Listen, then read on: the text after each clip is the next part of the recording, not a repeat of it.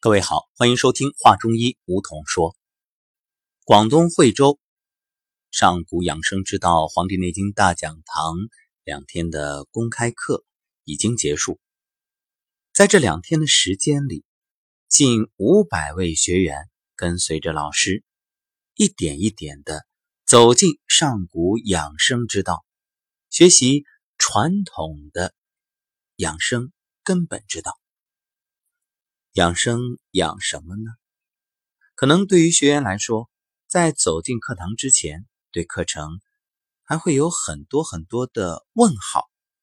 但是通过学习，大家慢慢的懂了，原来现代人的病很多都是源于我们的心，因为心错了，所以方向错了，因此身体就会以这样或者那样的痛苦。症状来提醒我们，让我们明白该迷途知返。这一次课程呢比较特别，因为学员当中啊，绝大多数是来自健康养生行业，从事的是某一款产品的销售代理工作。那么对于这些学员来说，很多人对中医并不了解。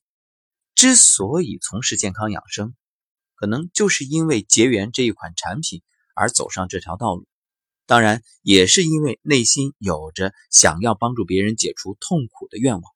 但是真正在操作当中啊，由于自身的中医理论知识不足，所以当出现一些问题的时候，不知道该如何给客人解释。而这一堂课。就真正是解除了大家心中的诸多困惑，让学员们通过学习豁然开朗。于我而言，这一节课最大的收获就是刘星老师将爱与爱相连，叫以爱传爱，爱中有爱。前一个爱呢是艾条的爱，艾灸的爱，而后一个爱啊。则是爱情的爱，爱心的爱。为什么叫爱中有爱呢？老师用“灸”字和“爱”字相对比、相关联，引出了一个关键词，什么呀？心。你看“灸”这个字下面是火，五行当中心属火。而爱的繁体字中间也有一个心，所以可以体会出老师的良苦用心，就是告诉所有从事艾灸行业的学员，这个艾灸啊，你一定要用心去做，有心才能让对方感应收获到能量，而不只是简简单单的一款产品。产品是工具，它能起到相应的一些物理层面的作用。但是归根结底，取决于做艾灸的这个人。其实想想，人生不都是这样吗？心对了，人就对了；人对了，事儿就对了。这事儿做好了，那一切不就都解决了吗？所以啊，万事万物归根结底在于心。这个清晨，外面飘着雨。